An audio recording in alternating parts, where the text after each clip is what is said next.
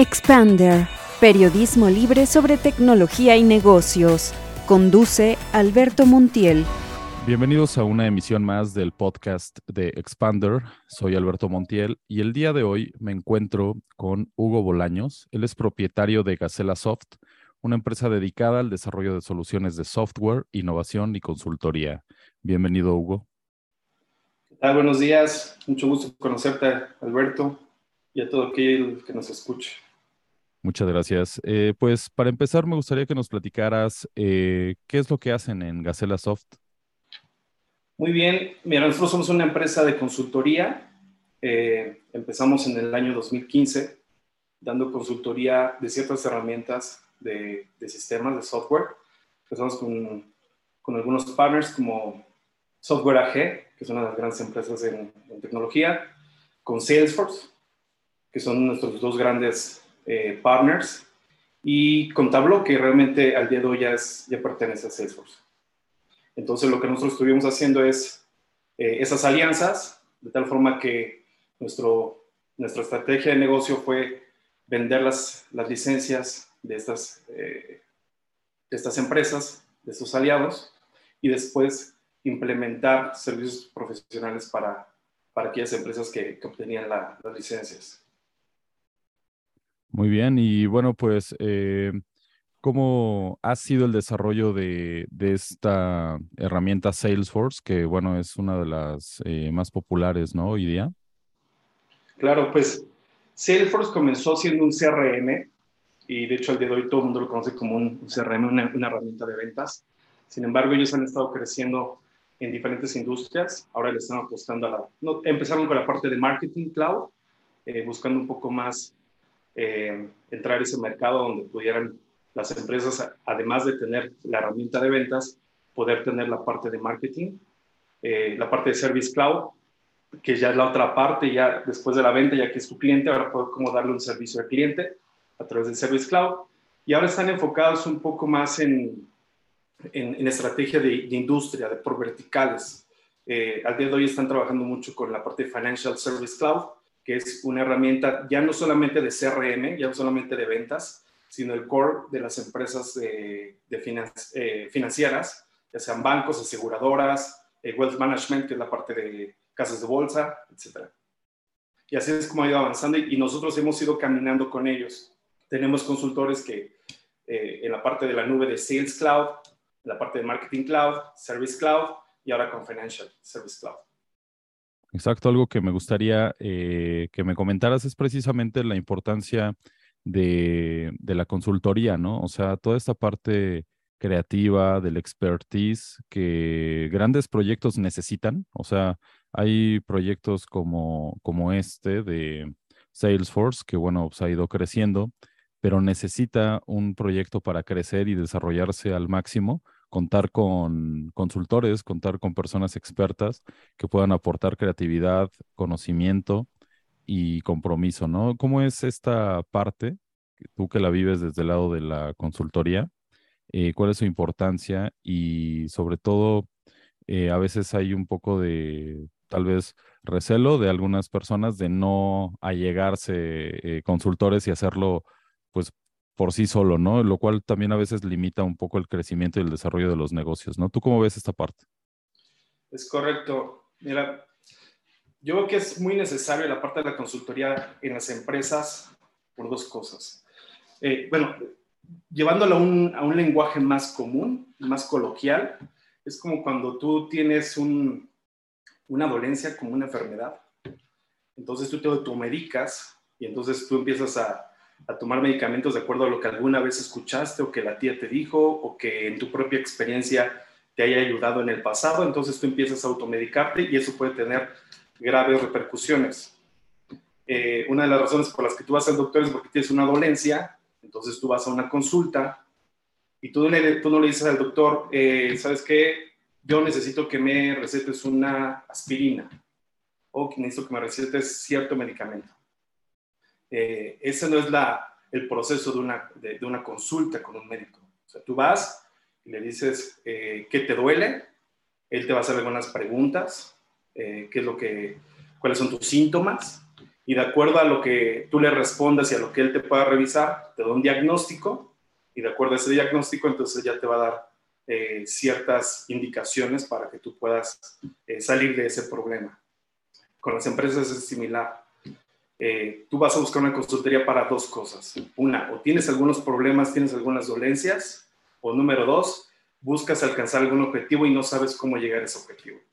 Entonces, tampoco vas a ir tú con la consultoría y decir, bueno, quiero que me pongas tal herramienta y que haga tal, tal, tal, tal.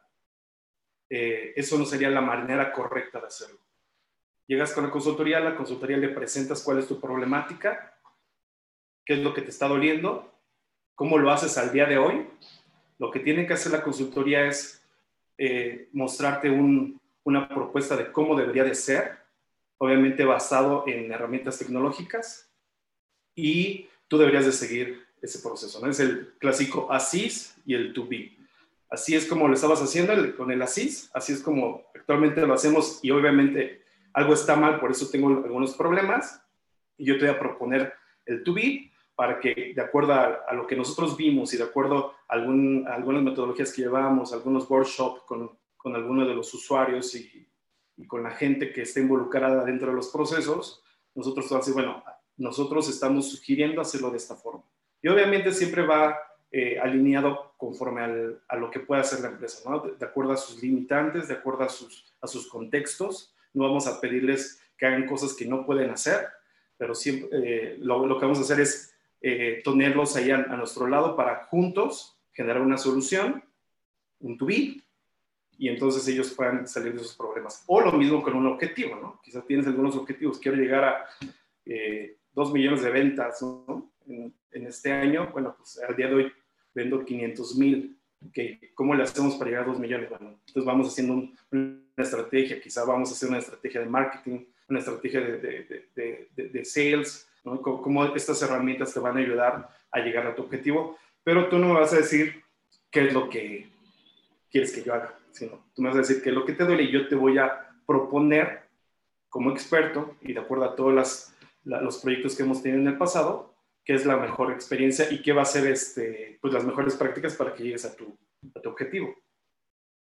Exacto. Y también hay eh, eh, casos, me imagino, en los que alguien llegue por una consultoría para eh, lograr un objetivo y que en estas sesiones cambie, cambie incluso el objetivo original por el que llegaron, ¿no? O sea, vamos, irse como un paso atrás en la detección de, dificultades, de retos, y a veces eso requiere también mucha apertura para escuchar a los consultores, ¿no? Porque no necesariamente te van a decir siempre lo que esperabas escuchar, ¿no? Eh, ¿Cómo es esta parte y, qué necesita eh, pues una persona para poder recibir favorablemente la información que le conviene a su negocio?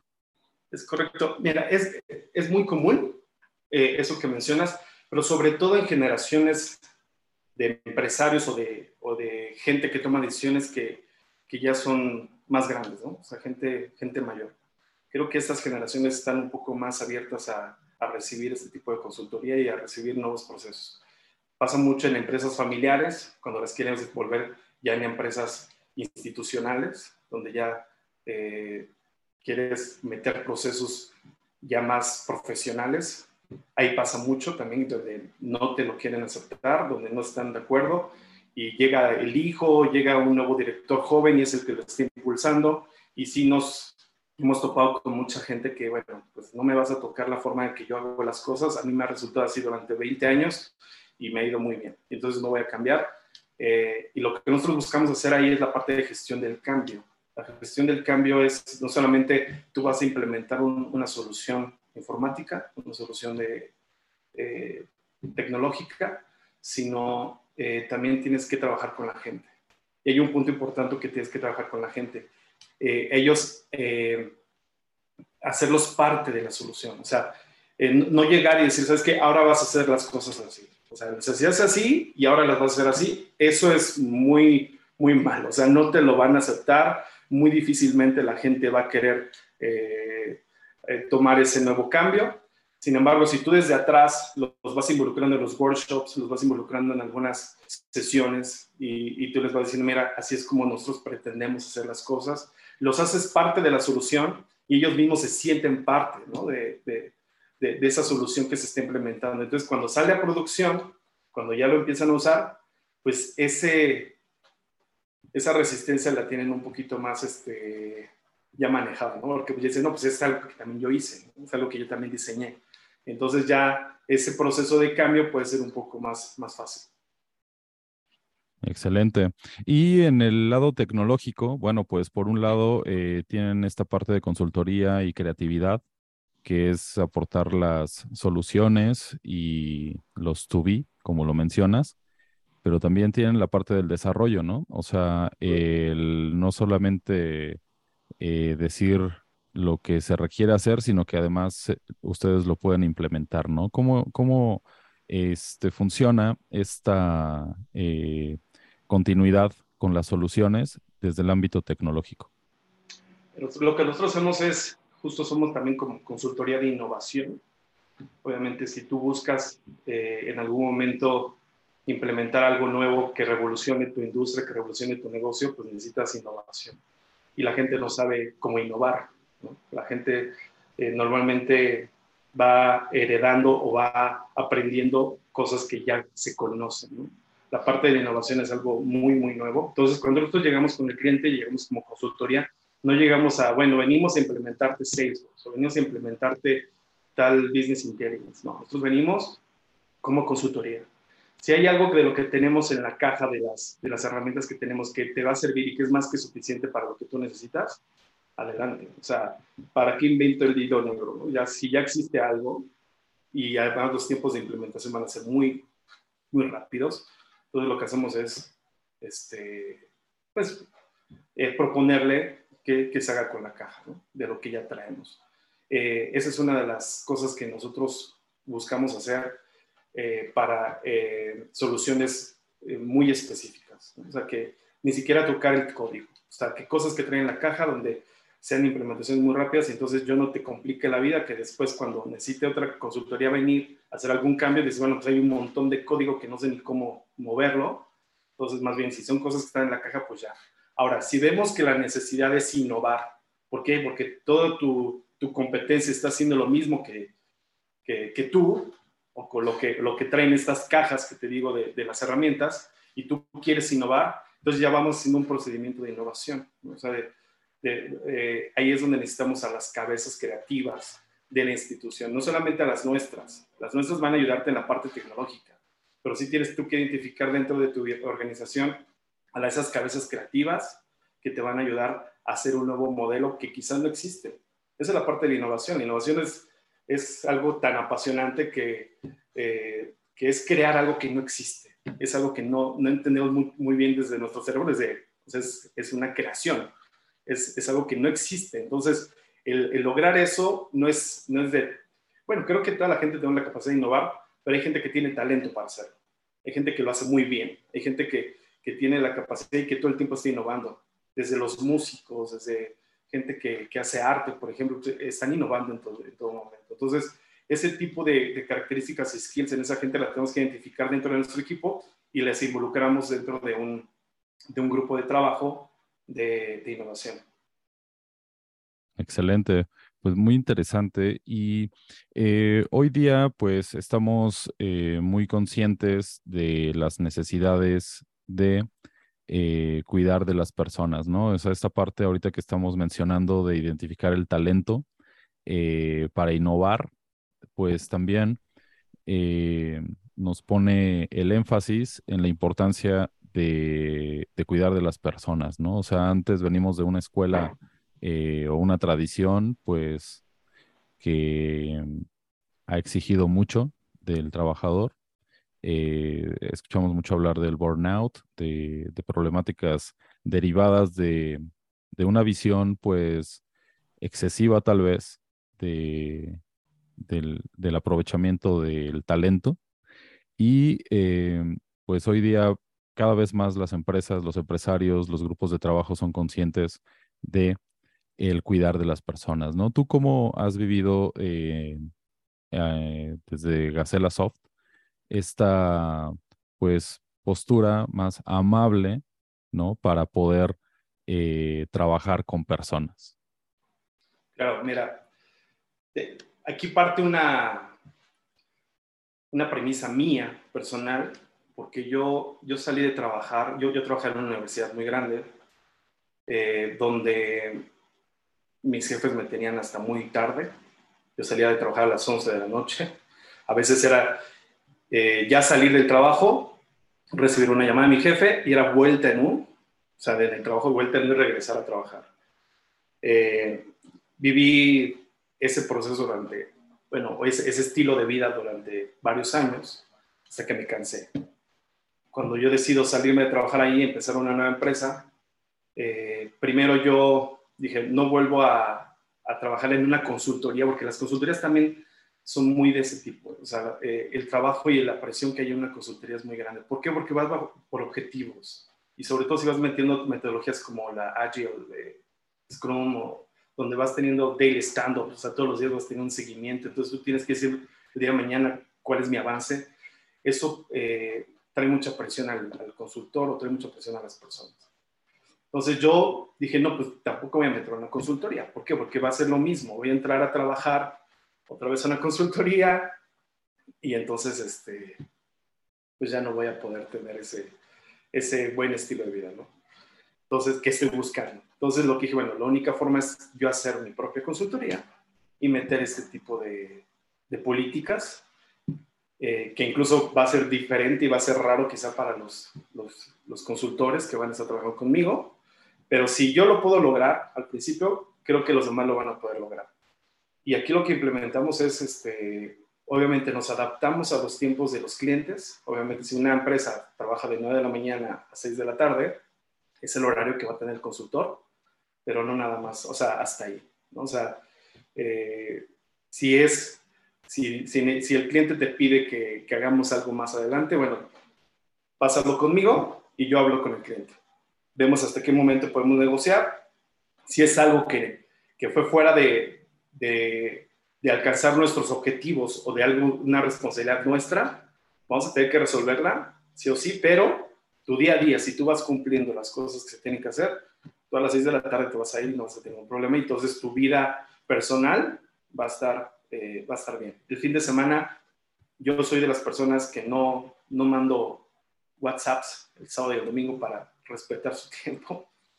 Eh, obviamente eso es importante, que ellos tengan su espacio, su, tiempo, que, no estén cansados de, de, estarme escuchando, de estarme eh, eh, leyendo, ¿no? O sea, que entonces tengan su espacio en ese sentido. En el sentido, por ejemplo, de, la, de, de, de poder tener una buena relación con los clientes. Yo les digo a, los consultores, vamos a ser respetuosos, vamos a hacer este, nosotros vamos a hacer nuestro, nuestro trabajo desde desde un punto de vista, bueno, desde, un, desde una actitud respetuosa, pero si esa persona, que es el cliente, se porta grosero contigo, te dice una grosería, te, te trata mal el cliente, yo no, te, yo no te pido que respondas igual que él. Lo que vamos a hacer es, nos calmamos, le decimos al cliente, ¿sabes qué? No estamos en un momento para platicar, eh, nos retiramos, se acabó. Va a haber momentos de tensión, obviamente, y depresión por el mismo trabajo, pero el hecho de estar molesto no está mal. El hecho de que te falte respeto y que pise tu dignidad, eso no lo podemos eh, permitir. Desde el momento que eso pase, en ese momento tú te levantas, te vas y, vamos, y no vamos a regresar el ojo por ojo. O sea, nosotros nos vamos a levantar y, nos va, y, y vamos a dejar al cliente y al otro día, si ya está más calmado, entonces sí, puedes estar molesto por la situación, pero lo vamos a platicar. ¿no? Bueno, son algunos de los ejemplos que tenemos de este lado con, con Gacela.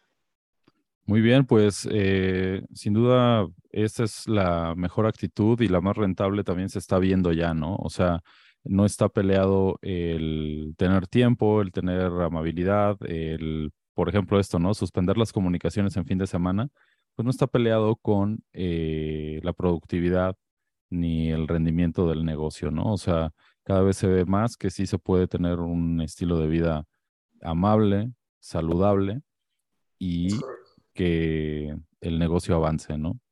entiendo algunos jefes, déjame añadir algo, que quizá ellos piensan, bueno, y por ejemplo es que has visto, ¿no? De que ves algunas cámaras de trabajo donde están todo el tiempo viendo Netflix y no están haciendo nada, entonces tienes el temor tú como jefe de que, bueno, que no estén produciendo. Pero hay forma de, llevarlo, ¿no? Hay forma de llevarlo eh, en, el sentido de que, bueno, pues hay eh, estrategias, metodologías donde lo que te decía con Agile, el daily stand-up, todos los días tú tienes que entregar un, un resultado. O sea, tu objetivo del día de ayer, que era, bueno, pues terminar ciertas pantallas, ¿no? Hablando de programación. Bueno, pues mañana a las 9 de la mañana que tengamos el daily stand-up, tú lo debes de tener.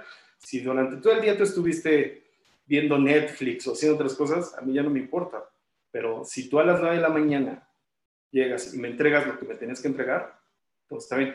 Ahora, si no vas a llegar a tu objetivo, no se vale que en el momento me digas, ¿sabes qué? Pues no, no, no, lo, no lo logré. No, o sea, días antes o, horas antes, vas a decir, ¿sabes qué?